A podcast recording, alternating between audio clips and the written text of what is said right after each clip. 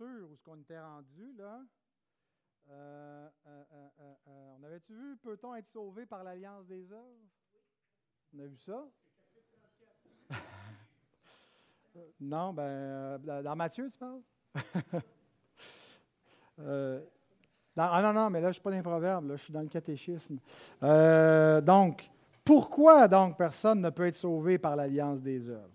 On a vu ça. On ne peut pas être sauvé par l'alliance des œuvres, mais pourquoi personne ne peut-il être sauvé par l'alliance des œuvres? Pourquoi? Les enfants? Élise?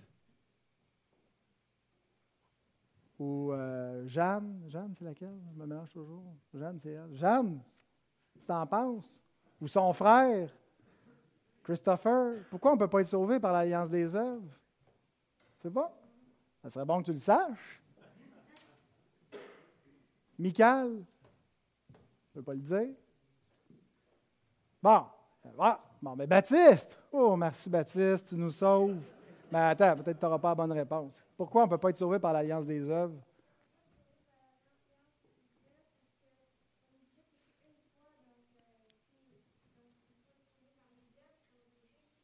une fois que tu as péché, il est trop tard.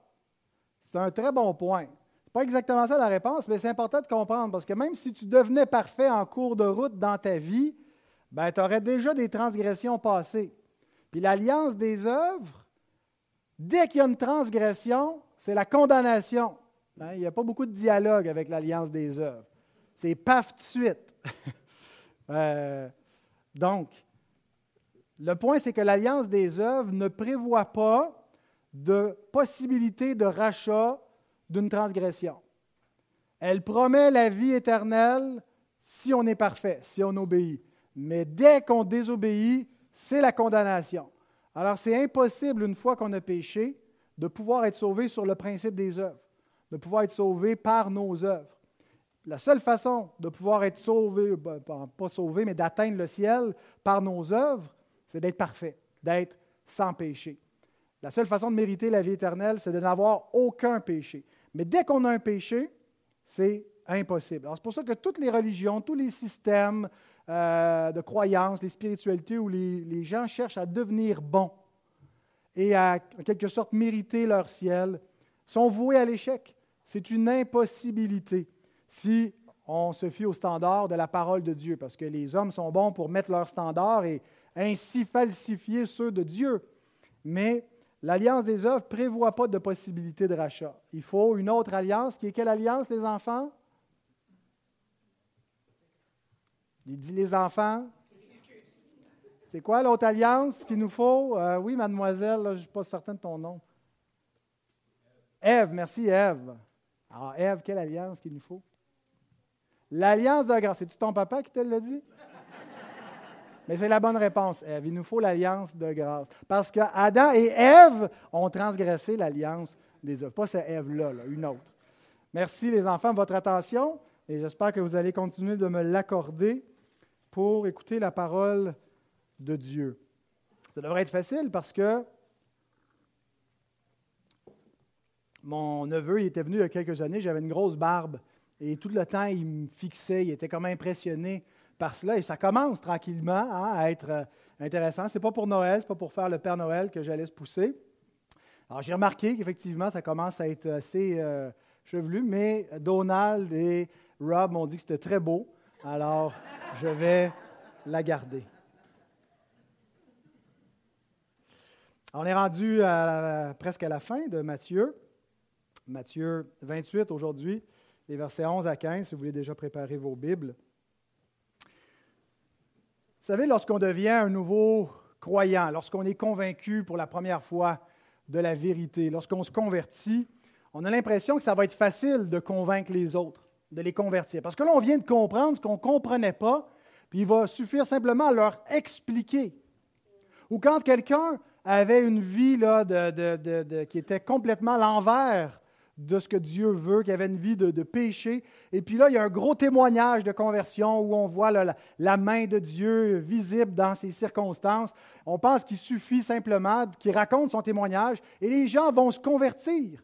Ils vont voir comment Dieu l'a sauvé, puis tout le monde va être convaincu. jusqu'à ce qu'on réalise que ça signifie que d'être mort dans son péché.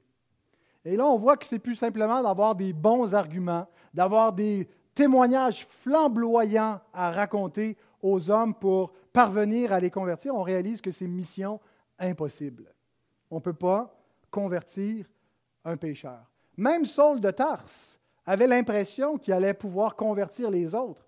Après sa conversion, il veut prêcher à, Jérusalem et puis le Seigneur lui dit, va-t'en de là parce qu'ils ne recevront pas ton témoignage. Et sa réponse est, mais non, mais ils savent très bien que je persécutais cette voie-là, je mettais à mort ceux qui invoquaient ton nom. Alors si j'ai vécu ce, changement de cœur, ils vont se poser des questions, ils vont se remettre en question, ils vont dire, mais il a fallu que Saul de Tarse vive quelque chose, on va écouter ce qu'il a à nous dire. Non, ils ne recevront pas ton témoignage, peu importe ce que tu as été, peu importe ce que tu as à leur dire, et je t'envoie au loin vers les nations.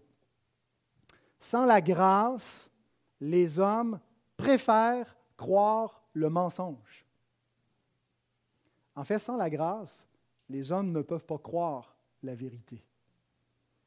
Nous ne croyons pas que les êtres humains sont dans un état de neutralité spirituelle où ils ont une capacité par leur libre arbitre d'entendre les affirmations de la vérité de la parole de Dieu et de juger de cela en toute bonne foi, dans une parfaite neutralité, pour accepter le message de l'Évangile.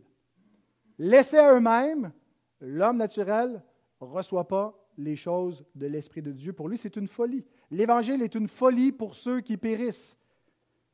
Et pour qu'ils y voient la sagesse de Dieu, qu'ils y entendent la voix du bon berger, il faut qu'il y ait un miracle qui se produise. Et on va voir aujourd'hui, dans ce, récit, où il y avait l'événement suprême qui aurait dû convertir les, les pécheurs, mais que même cet événement attesté par des gens qui n'ont aucun intérêt dans la résurrection de Christ n'a pas réussi à convertir ces pécheurs-là. Matthieu 28, 11 à 15, je vous invite à vous lever pour la lecture de la parole de Dieu.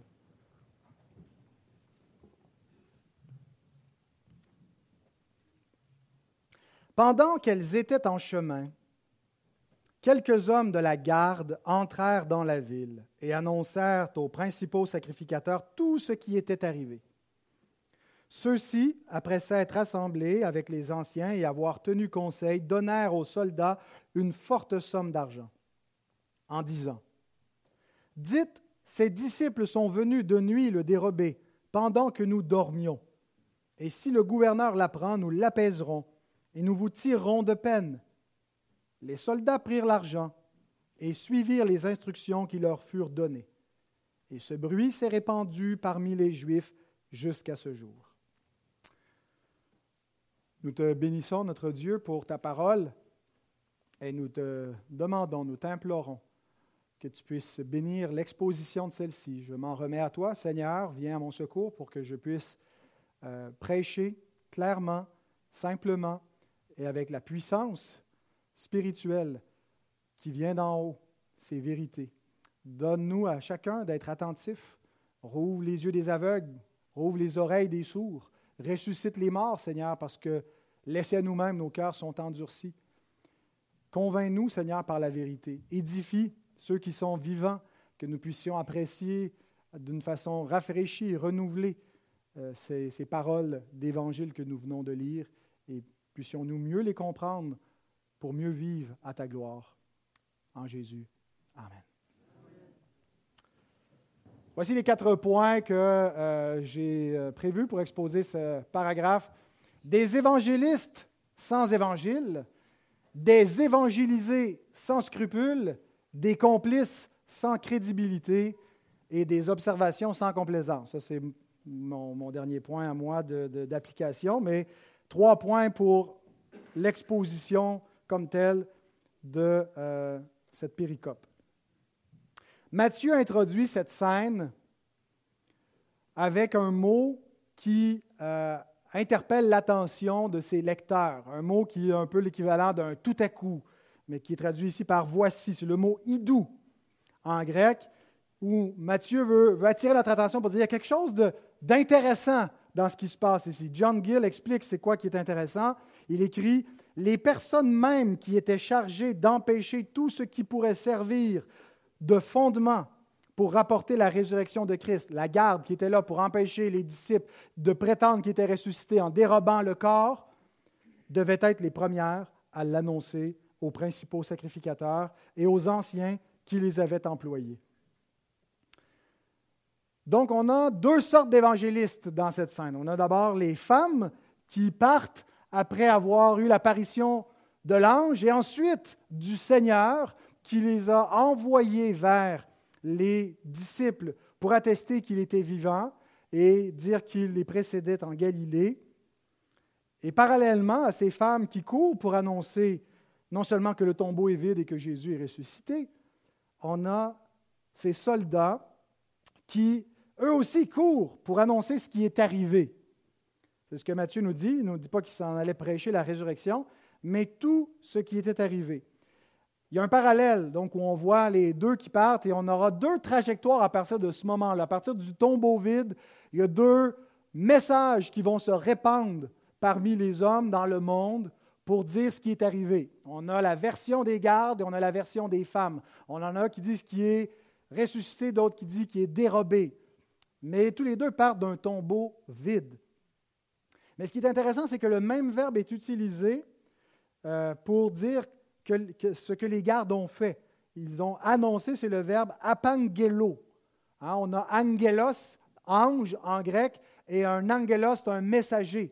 Apangelo, c'est les messagers de Dieu, ceux qui s'en vont pour annoncer, pour proclamer l'Évangile. Ben, eux aussi s'en vont un peu comme des messagers pour annoncer. C'est un verbe qui est, assez fort, c'est celui que, que l'ange et que le, Seigneur ont utilisé au verset 10, verset 11 pour dire, donner la mission aux femmes. Ben, Matthieu emploie ce, même verbe, pas seulement pour euh, dire, ils n'ont pas seulement dit, mais ils ont proclamé ce qui est arrivé. Dieu utilise parfois les ennemis de la vérité comme messagers. Jean Chrysostome écrit Car lorsque, lorsque la vérité est proclamée par ses adversaires, cela ajoute à son éclat. Bien sûr, ils ne sont pas venus annoncer l'Évangile. Ce sont des évangélistes sans Évangile. Ils ne sont pas venus annoncer Christ est ressuscité des morts, nous l'avons vu. Ils ne sont pas rapportés comme des témoins de la résurrection. Ils n'ont pas un message non plus pour expliquer ce qui se passe.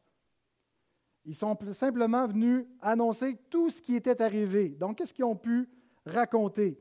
Des événements historiques qui, servent de fondement à l'Évangile. Quand Paul dit Je vous rapporte l'Évangile euh, tel qui a été transmis, dans lequel vous devez persévérer pour être sauvé, il commence par citer des faits historiques. Avant de, parler de l'interprétation de ces faits, il inclut dans l'annonce de l'Évangile les faits. Hein, parce que si on parle seulement du pardon des péchés, mais qu'on oublie le fait de la croix et le fait de la résurrection, on n'a plus de fondement historique réel pour asseoir notre proclamation du pardon des péchés.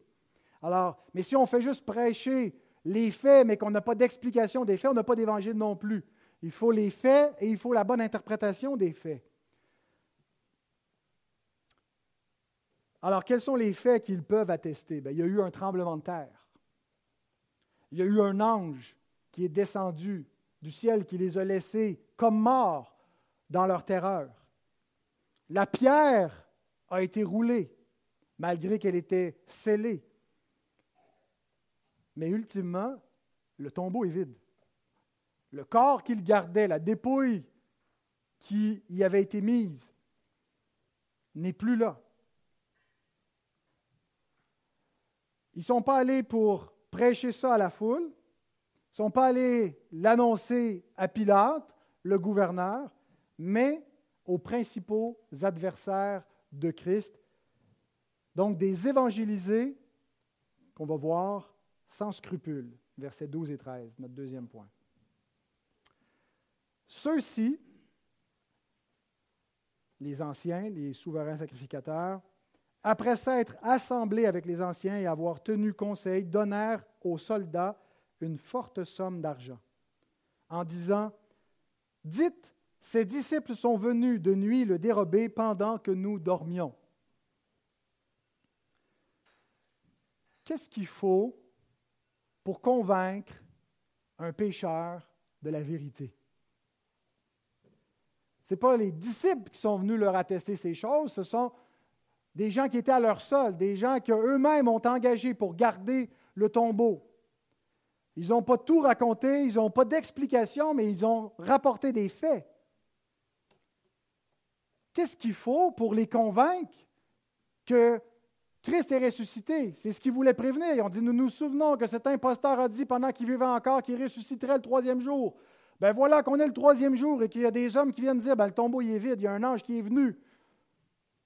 On n'a plus le corps. Pourquoi est-ce qu'ils ne croient pas? Ben, il faut un miracle. Mais pas n'importe lequel. Parce qu'il s'est produit un miracle, manifestement. Quand je dis il faut un miracle, ce n'est pas juste que les gens doivent assister à des miracles.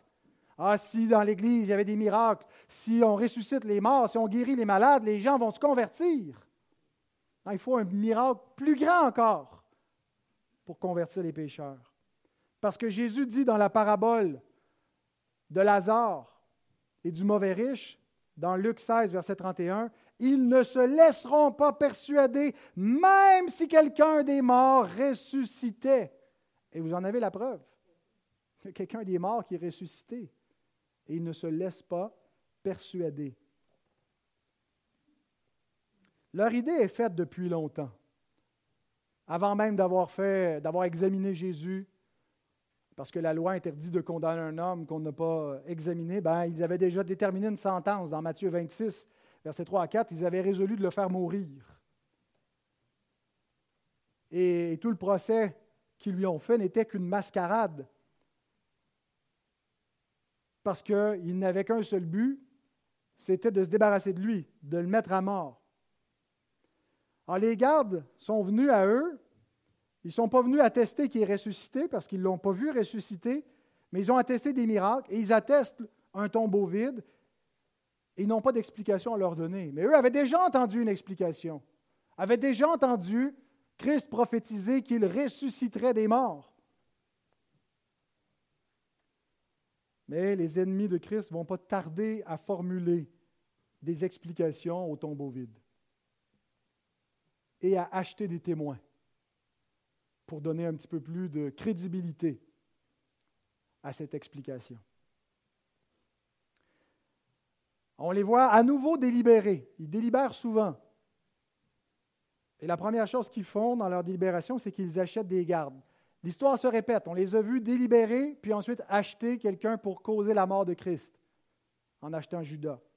Et on les voit à nouveau délibérer et acheter des complices pour cacher la résurrection de Christ. John Nolan, dans son commentaire, dit avec euh, pertinence, alors que Judas avait été acheté pour utiliser ce qu'il savait, ces gardes sont achetés pour supprimer ce qu'ils savent. Ce qui les intéresse, ce n'est pas la vérité. C'est leur vérité. C'est leur préférence. Voyez dans ces hommes des pécheurs livrés à eux-mêmes. À quoi ça ressemble des pécheurs sans la grâce? Livrés à leur sens réprouvé, livrés à l'animosité de leur cœur, vous avez un portrait pitoyable dans ces hommes.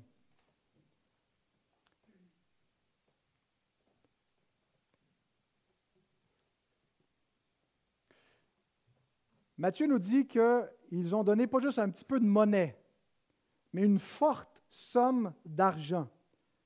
Le mot qui est traduit par forte, c'est le mot ikana, qui peut avoir le sens de beaucoup, d'abondant, mais il y a aussi le sens de suffisant. Et j'ai trouvé cette connotation intéressante parce que suffisant veut dire suffisant pour quoi? Une, une somme suffisante pour justifier le risque que ces gardes allaient prendre en disant qu'ils s'étaient endormis en poste. C'est un risque qui mettait leur vie en danger. Donc, il y a un prix qu'il faut être prêt à payer et à recevoir pour prendre ce risque-là. Nous voyons dans les Écritures le danger de s'endormir en poste et surtout le danger de perdre un détenu, de perdre ce qu'on est censé garder pour un gardien. On voit par exemple dans Acte 12, 19, je ne vais pas le lire, mais vous pouvez prendre la référence, les gardiens de Pierre, lorsqu'il est miraculeusement délivré pendant la nuit, qu'est-ce qui arrive à ces gardiens le lendemain? Pas Pilate, mais Hérode les envoie au supplice. Acte 12, 19. Mais pourquoi ils n'ont rien fait? Ben, ils, ont pas, ils ont échappé celui qui gardait. Il est en liberté, ils n'ont pas fait leur job. Quelle est la réaction du geôlier dans Acte 16 lorsqu'il se réveille au milieu de la nuit, qu'il voit les cellules ouvertes et qu'il pense que tous les prisonniers se sont enfuis? Qu'est-ce qu'il fait? Il prend son épée et il est prêt à se faire harakiri. Jusqu'à ce que Paul lui dit Ne te fais aucun mal. Nous sommes ici, qui lui prêche l'Évangile et qui se convertit cette nuit même. Pourquoi est-ce que ces hommes, cet homme était prêt à s'enlever la vie? Ben, il préférait sa propre épée que le supplice romain qui attendait, qui l'attendait certainement s'il avait échappé les détenus. Donc ces hommes prennent un risque pour accepter ce, cette version qu'ils doivent attester publiquement. Et avec quel argent est-ce qu'ils ont acheté ce mensonge? Probablement pas avec leur propre fonds de pension, avec l'argent du temple. Ces deux sous que la pauvre veuve a mis dans le tronc et cet argent qui est accumulé dans cette caverne de, voleurs, en nous voyant ce qu'ils font avec cet argent. Ils achètent, euh, ils ont acheté euh, le, sang du juste à prix d'argent et maintenant ils veulent cacher sa résurrection. J'ai aimé ce que Matthew Henry a fait comme réflexion en comparant ce que les hommes sont prêts à acheter avec leur argent. Il décrit, dans ce texte, nous voyons qu'une forte somme fut donnée aux soldats pour qu'ils annoncent ce qu'ils savaient être un mensonge. Certains, heureusement, s'investissent pour proclamer ce qu'ils savent être la vérité. Ne baissons jamais les bras pour promouvoir une bonne cause lorsque nous voyons les mauvaises défendues avec tant d'ardeur. Ils n'ont pas donné juste une petite poignée de change. Ça se chiffre en somme considérable de plusieurs milliers de dollars si on devait transposer aujourd'hui ce que ça, ce que ça devait valoir pour être prêt à accepter de risquer leur vie les gens sont prêts à dépenser beaucoup pour ce qu'ils savent être le mensonge. Sommes-nous prêts à investir autant plus pour ce que nous savons être la vérité? Croyons-nous dans le message de l'Évangile pour être prêts aussi à le défendre? Avec nos portefeuilles, en promouvant la vérité, en soutenant le ministère de la parole de Dieu? Les adversaires de la vérité sont prêts à investir. Est-ce que les défenseurs de la vérité sont aussi prêts à sacrifier? Donc voici le mensonge qui a été acheté à prix d'argent. Dites, ses disciples sont venus de nuit le dérober pendant que nous dormions. En partant, c'est déjà très ironique que ce qu'ils voulaient prévenir devient leur alibi. Hein? Mène garde, Pilate, parce qu'on ne veut pas que ses disciples viennent dérober le corps et prétendent qu'il est ressuscité. Ses disciples sont venus dérober le corps, ça devient leur excuse, ça devient ce qu'ils proclament, ça devient leur évangile pour expliquer le tombeau vide. Ce qu'ils voulaient empêcher devient leur alibi. Mais il y a quand même plusieurs problèmes avec cette explication. D'abord, elle est quand même invraisemblable. Quand on considère les disciples épouvantés, éparpillés, la pierre qui était scellée, le tombeau qui était gardé, ça aurait pris tout un tour de force. Parce que même s'ils dormaient, une pierre scellée, euh, tu fais un petit peu de bruit pour être capable de, de l'ouvrir, ça ne se fait pas rapidement. C'est un peu invraisemblable. Euh, Jean Chrysostome écrit à cet effet ils s'enfuirent, en parlant des disciples, après avoir vu le Christ encore vivant. Comment, lorsqu'il était mort, n'aurait-il pas craint une telle multitude de soldats? Donc déjà, en partant, c'est un peu invraisemblable. Mais deuxièmement, comment est-ce que les gardes peuvent témoigner de ce qu'ils n'ont pas vu? Parce qu'ils dormaient. Rémi Dosser écrit, Mais si les gardes dormaient, Comment ont-ils vu le vol? Et s'ils ne l'ont pas vu, comment pouvaient-ils en témoigner? Ils ne peuvent donc montrer ce qu'ils n'ont pas vu. Ah, mais peut-être qu'ils se sont réveillés après coup, puis les disciples étaient encore là, puis ils ont pu les reconnaître de loin. Ben, comment ne les ont-ils pas rattrapés? Et pourquoi ne les ont-ils pas par la suite interrogés et poursuivis? John Gill, s'ils se sont réveillés, mais trop tard, et qu'ils les ont vus à distance, pourquoi ne les ont-ils pas poursuivis? Car ils auraient pu facilement être rattrapés avec un pareil fardeau. Ils s'en vont comme ça dans la nuit avec un corps mort qu'ils portent, puis qui ont au préalable euh, pris le, temps d'enlever de son linceul, de plier les vêtements, de laisser ça comme il faut à l'intérieur du tombeau. Du moins, pourquoi n'ont-ils pas cherché le corps dans leur maison? Et cette excuse, ultimement, est complètement invraisemblable, parce que si vraiment ils s'étaient endormis, un, les gardes ne l'auraient jamais avoué de façon aussi euh, simple que ça, là, dire ah, on s'est endormi comme si c'était euh, banal. Et deuxièmement, les prêtres auraient été les premiers à demander leur tête. Hey, on vous a payé pour vous garder le tombeau puis vous dormiez au gaz. Envoyez-le au supplice. Matthew Henry. De plus, il est certain que s'il s'était endormi, il n'aurait jamais osé le confesser et les dirigeants juifs auraient été les premiers à demander de les punir. Donc, quand même quelques problèmes avec cette version. Ce qui nous montre que nous avons ici des complices sans crédibilité. Troisième point. Versets 14 et 15. Si le gouverneur l'apprend, parce que c'était ça le risque, nous l'apaiserons et nous vous tirerons de peine. Les soldats prirent l'argent et suivirent les instructions qui leur furent données, et ce bruit s'est répandu parmi les Juifs jusqu'à ce jour. Le seul risque, dans le fond, les boys, dans cette situation, c'est Pilate.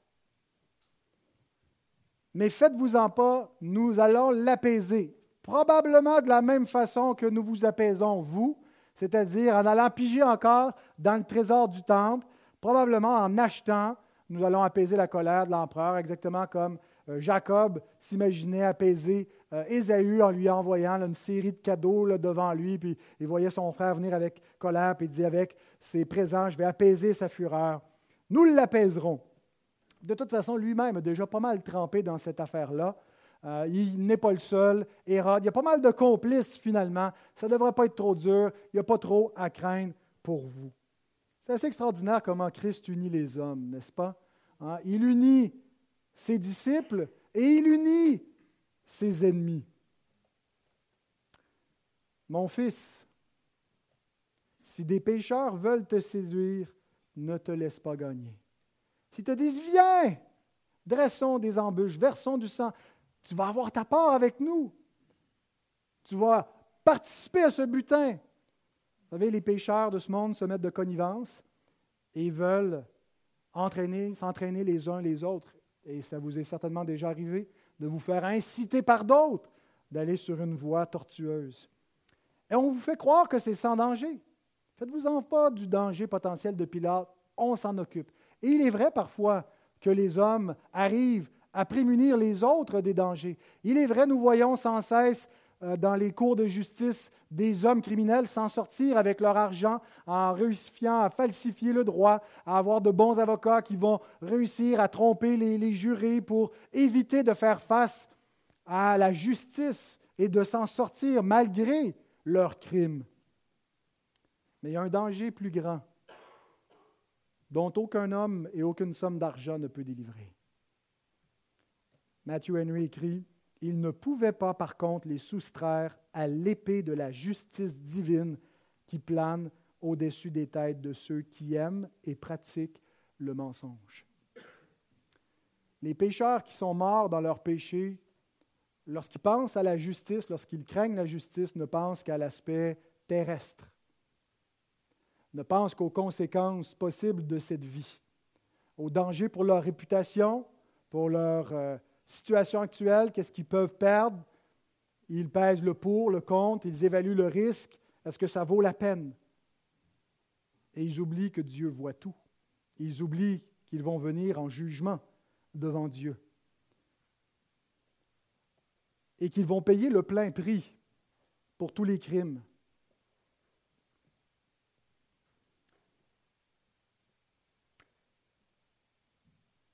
Mais donc, ces chefs religieux, par leurs paroles, par leur astuce, par leur argent, finissent par rassurer les soldats. Il faut savoir aussi que l'âme des réprouvés est à vendre. Pas tout le monde qui a le même prix, mais l'intégrité des plus intègres peut être corrompue. Proverbe 17, verset 23. Le méchant accepte en secret des présents pour pervertir les voies de la justice. Le méchant accepte en secret des présents. Ce que ça nous dit, c'est qu'il y a un prix qu'un pécheur, dans sa condition de rébellion, dans la perversité de son cœur, est prêt à accepter pour corrompre la justice. C'est quoi ton prix? À quel prix serais-tu prêt à cacher un petit peu de vérité? Ou beaucoup de vérité? À quel prix serais-tu prêt d'être complice de cela? Il y a deux amours qui sont irrésistibles pour l'homme. L'amour de l'argent et l'amour de la vérité. Et il n'y a que le deuxième qui délivre du premier. L'amour de l'argent est un piège. L'amour de notre confort ici-bas, l'amour de nos avantages va nous amener à faire des compromis. Mais l'amour de la vérité, ce n'est pas simplement des personnes qui ne connaissent pas Dieu, mais qui ont une certaine intégrité. Euh, il y a des personnes qui aiment le mensonge, il y a des personnes qui aiment se faire dire des mensonges. Mais l'amour de la vérité, c'est plus que ça c'est d'avoir eu un cœur renouvelé par la grâce de Dieu pour le craindre, pour aimer la vérité ultime de l'Évangile et conséquemment toutes les vérités de la parole de Dieu, aimer la loi de Dieu, aimer la justice. Et ça, ce n'est pas une question de caractère naturel, c'est une question d'être une nouvelle créature, d'être renouvelé par la grâce de Dieu. Donc ceux qui ont l'amour de la vérité, ce n'est pas simplement les bonnes personnes de ce monde c'est les nouvelles créatures de ce monde, ceux qui ont été renouvelés par la grâce de Dieu. Parce que par eux-mêmes, ils n'aiment pas la vérité. Ils aiment leur péché, ils aiment leurs idoles, la cupidité qui est une idolâtrie. Ils aiment ce que le monde aime. Et ce n'est pas par la force de leur volonté qu'ils se sont délivrés de ces inclinaisons nocives qui sont des pièges. C'est la grâce de Dieu qui pénètre dans le cœur et qui donne une affection supérieure qui fait en sorte que l'homme est capable d'un nouveau jugement, qui considère que tout l'or du monde ne vaut pas le salut de mon âme, et qui considère qu'être pauvre avec Christ, c'est d'être plus riche que d'être riche avec Pharaon. L'apôtre Paul contraste ces deux amours irrésistibles. Un amour qui va vaincre l'homme par sa nature pécheresse et un amour qui a vaincu l'homme par la grâce de Dieu dans 2 Thessaloniciens 2, 10 à 12. Il nous dit, il nous parle de toutes les séductions de l'iniquité. Ça prend plusieurs formes, les séductions de l'iniquité, mais tout l'arsenal de l'iniquité, tout ce que le diable est capable pour séduire par le sexe, par l'argent, par le pouvoir, par euh, l'intérêt personnel de, de sa propre gloire, de son confort, par l'égoïsme, toutes les séductions de l'iniquité pour ceux qui périssent parce qu'ils n'ont pas reçu l'amour de la vérité pour être sauvés. Ils n'ont pas reçu l'amour de la vérité pour être sauvés. L'amour de la vérité, c'est un cadeau qui se reçoit. Ce n'est pas une condition qu'on peut créer pour soi-même. Et regardez, il y a un jugement qui vient sur les réprouvés. Pour ceux qui n'ont pas reçu l'amour de la vérité pour être sauvés, aussi Dieu leur envoie-t-il une puissance d'égarement pour qu'ils croient au mensonge, afin que tous ceux qui n'ont pas cru à la vérité, mais qui ont pris plaisir à l'injustice, soient condamnés?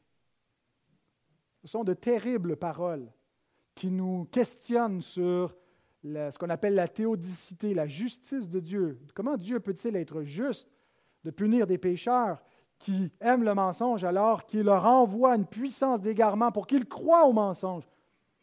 Mais ce n'est pas dans le sens où Dieu séduit les pécheurs. On a vu la semaine dernière que Dieu ne séduit aucun homme, que Dieu ne tente pas les hommes, que Dieu ne prend pas plaisir à cela, que Dieu ne fait pas cela. Mais qu'est-ce que Dieu fait pour leur envoyer une puissance d'égarement? Il les livre à leur sens réprouvé. Il les laisse aller à leur propre nature. Tu aimes le mensonge? Alors crois le mensonge et tu vas être persuadé par le mensonge parce que je ne vais rien faire dans ma grâce pour retenir cette influence-là, pour agir sur ta conscience, pour produire la repentance et la conversion en toi. Tu vas être convaincu aveuglement jusqu'au bout. Et sur ton lit de mort, tu vas continuer, tu vas persister dans ton égarement.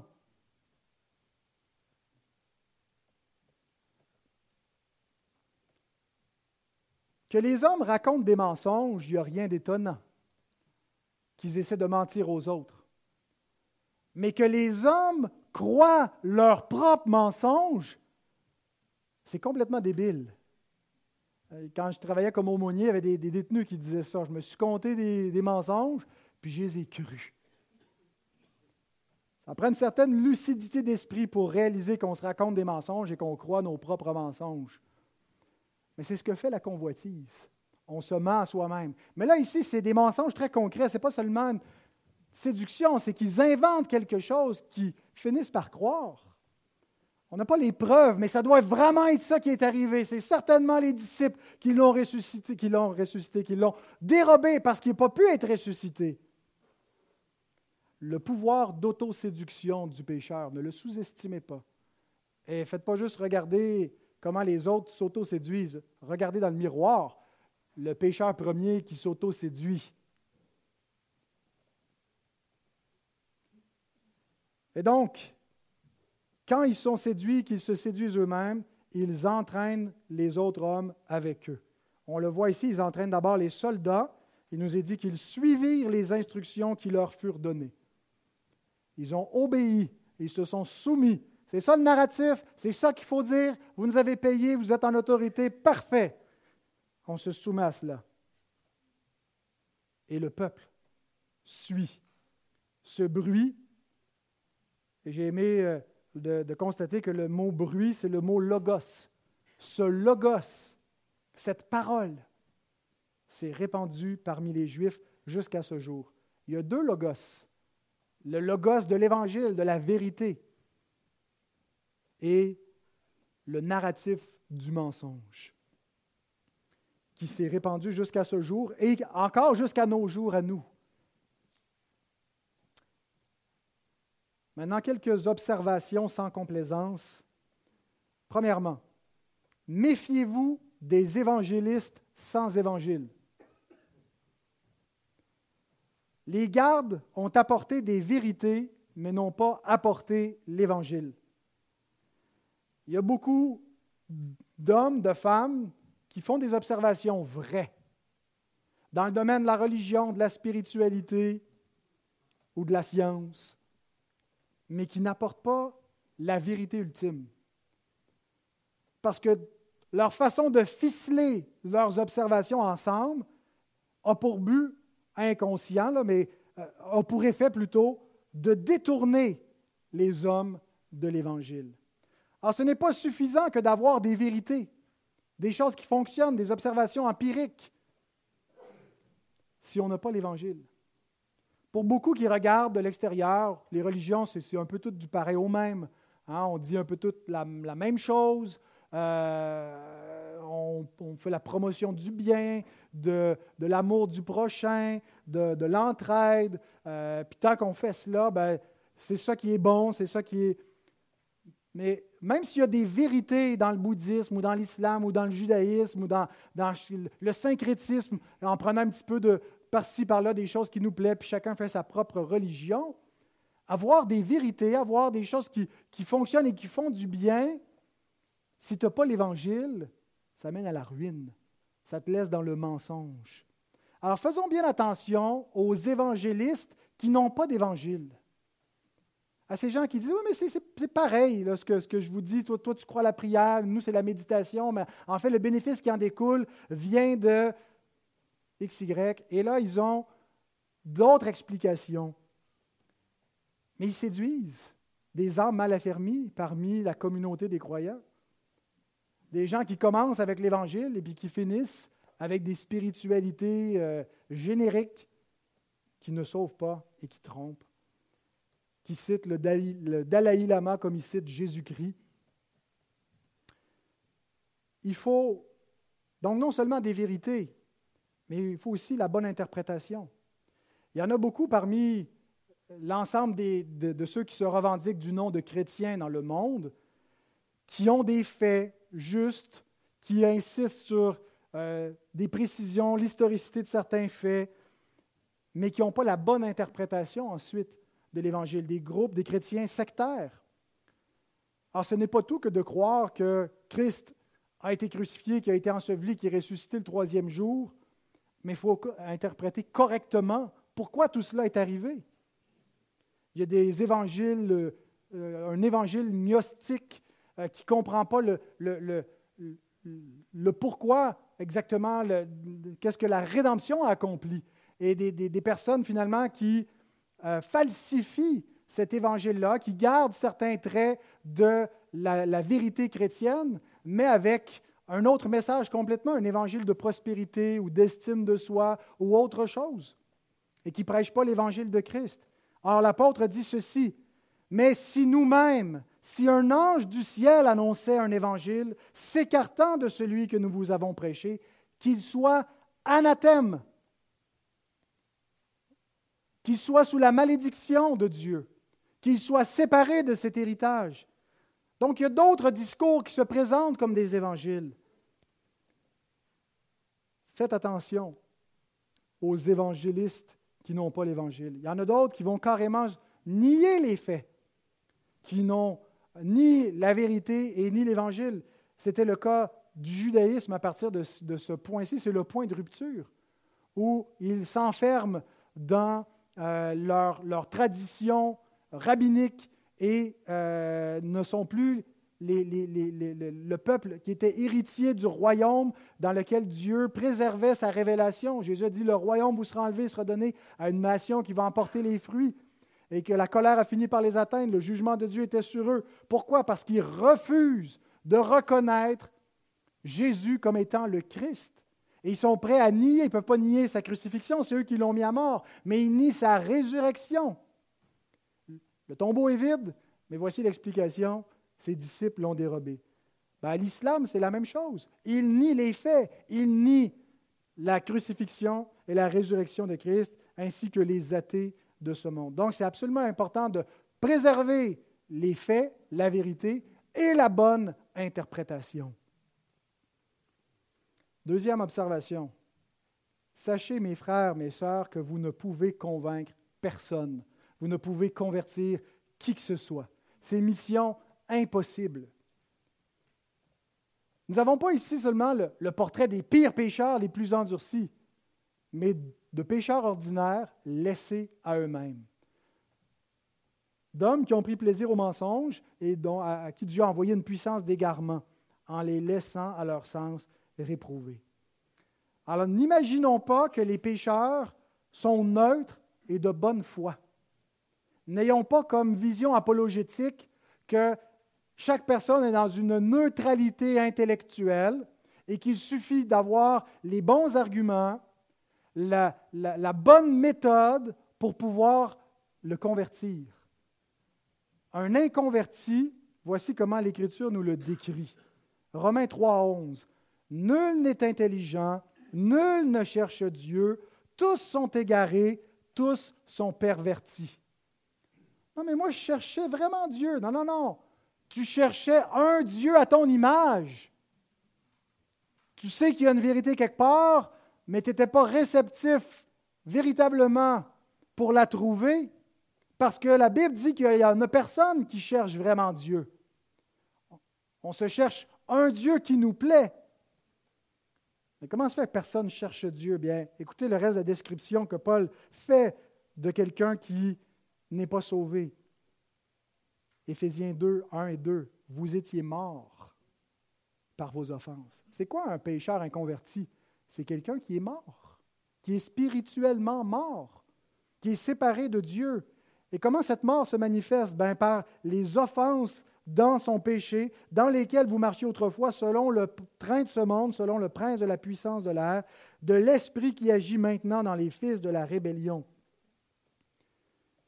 Un peu plus loin, il nous montre concrètement où est-ce que ça se manifeste, où est le siège de cette dépravation radicale ou totale. Éphésiens 4, 18, ils ont l'intelligence obscurcie étrangers à la vie de Dieu à cause de l'ignorance qui est en eux, à cause de l'endurcissement du cœur. L'intelligence n'est pas neutre. Le cœur de l'homme est incliné à l'opposé de Dieu. Il y a une haine naturelle pour Dieu. Il ne le connaît pas et il ne veut pas le connaître et il n'est pas capable de vouloir le connaître dans sa condition d'esclave du péché. Alors c'est pourquoi Jésus déclare dans Jean 6, 44, Nul ne peut venir à moi si le Père qui m'a envoyé ne l'attire. Pourquoi? À cause de la dépravation totale, à cause de la condition spirituelle qui fait que l'homme est captif du diable, qui est étranger à, Dieu, qui est ennemi de Dieu par ses pensées qui ne peut rien changer de lui-même. Il ne peut pas s'auto-convertir. Il n'y a pas un libre arbitre, il y a un serf arbitre, un arbitre qui est asservi à cette condition-là. Bien sûr que l'endurcissement contre Dieu ne se manifeste pas toujours avec la même hostilité que nous voyons les chefs juifs ici. Il y a des gens qui sont plus parlables. Il y a des gens qui nous donnent l'impression d'être neutres tellement ils sont euh, ouverts. Mais le point, c'est que ils ne peuvent pas se convertir d'eux-mêmes et vous ne pouvez pas les convertir vous non plus. Et comprenons que ce n'est pas simplement que, l'incrédulité n'est pas un simple problème intellectuel, qu'il leur manque de lumière, même s'ils avaient toute la lumière externe. C'est un problème d'une volonté qui est endurcie, d'un cœur qui refuse. Donc, être convaincu qu'on ne peut pas convertir des, des pécheurs devrait faire quoi dans notre vie? Premièrement, ça ne devrait pas nous amener à abandonner l'évangélisation. On ne devrait pas se dire, c'est peine perdue. J'irai pas prêcher l'Évangile, je ne vais pas parler de l'Évangile à mon voisin ou à, ma, famille inconvertie parce que je ne peux rien y faire. Je ne peux pas le convertir.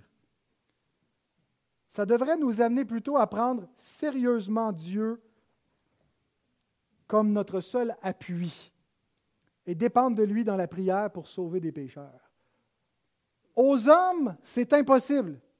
Qui peut être sauvé? demandent les disciples à Jésus en regardant le jeune homme riche s'en aller.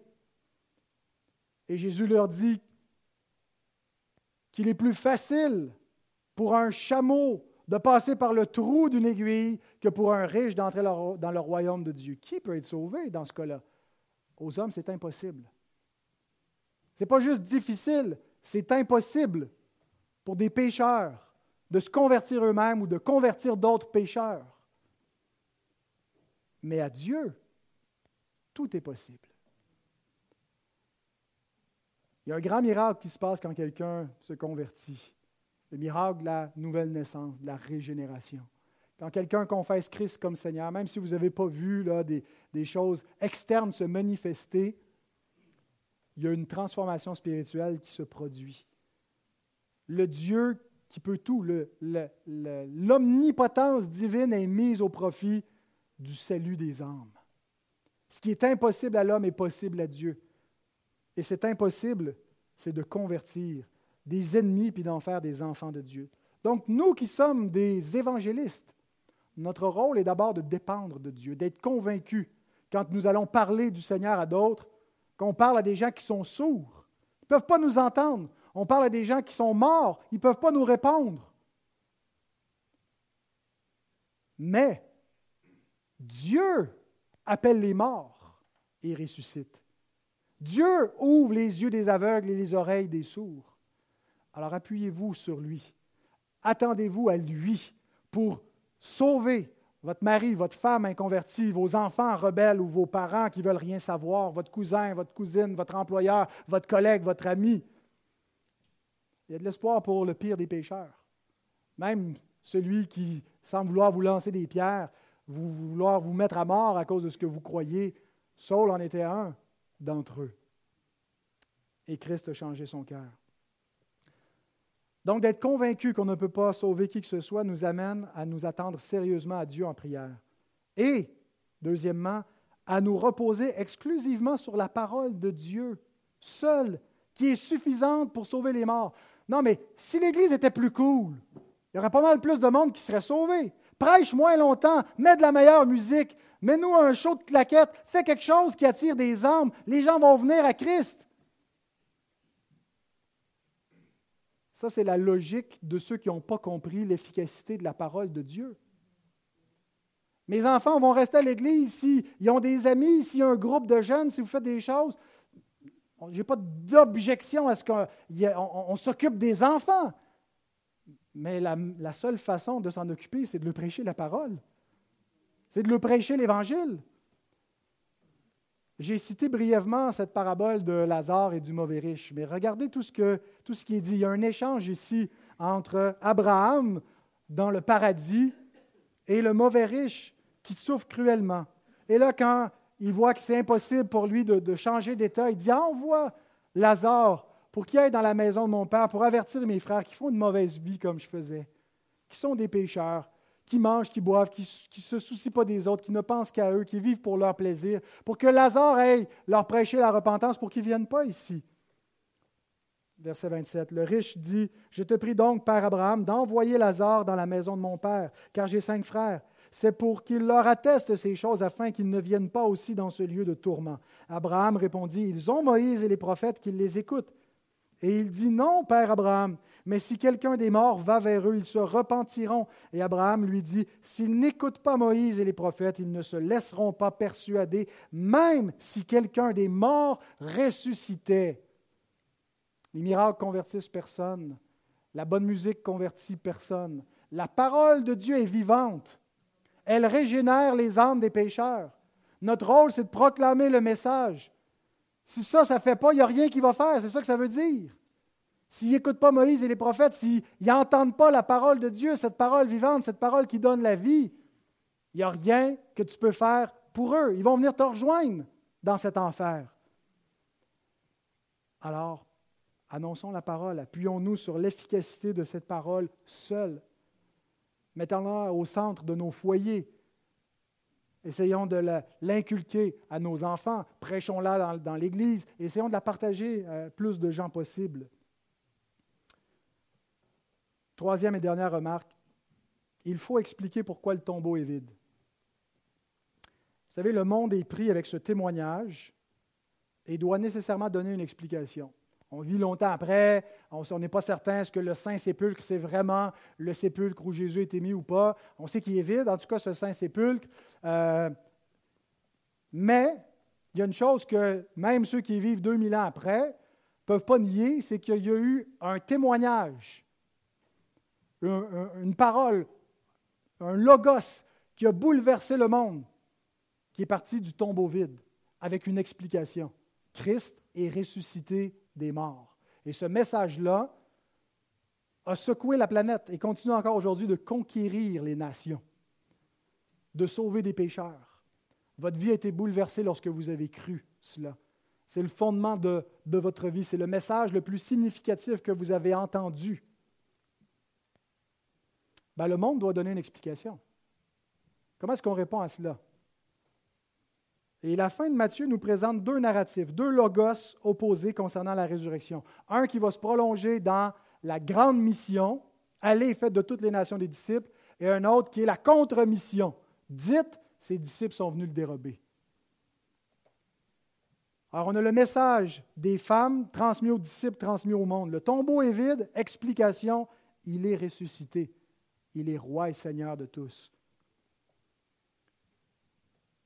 L'autre message, les gardes qui l'amènent au prêtre et qui se répand dans le monde, le tombeau est vide. Ses disciples sont venus le voler. Le christianisme est une supercherie. Il n'y a pas de vérité. Le premier vient du ciel. C'est un ange envoyé de Dieu qui était le, le messager pour l'annoncer aux femmes. Et le Seigneur lui-même qui siège dans le ciel leur est apparu. Le deuxième vient des hommes, d'hommes qui sont prêts à falsifier les faits, qui achètent ce qu'ils veulent entendre et qui déterminent ce qu'il faut dire. Et le narratif que vous allez accepter, celui des hommes ou de Dieu, va être déterminant.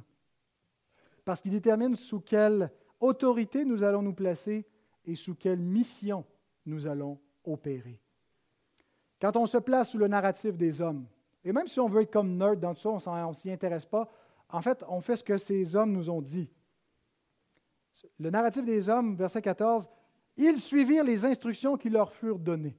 C'est comme ça que fonctionne tout le monde. On suit la parade. Dites-nous comment il faut penser, dites-nous ce qu'il faut dire, et on va le dire. La parole des hommes. Ou l'autorité de Christ, verset 20, enseignez-leur à observer tout ce que je vous ai prescrit. Si Christ n'est pas ressuscité, circulez, n'a rien à voir, continuez votre vie, faites ce que vous voulez. Répétez ce que les autres répètent, pensez comme les autres pensent. Si Christ est vivant, embrassez-le comme Seigneur et Maître de votre vie. Observez tout ce qu'il vous a enseigné. Il, est le Seigneur, il est vivant. Et maintenant, nous allons communier avec lui. Je vais demander à mes frères et sœurs de la chorale de venir euh, s'avancer.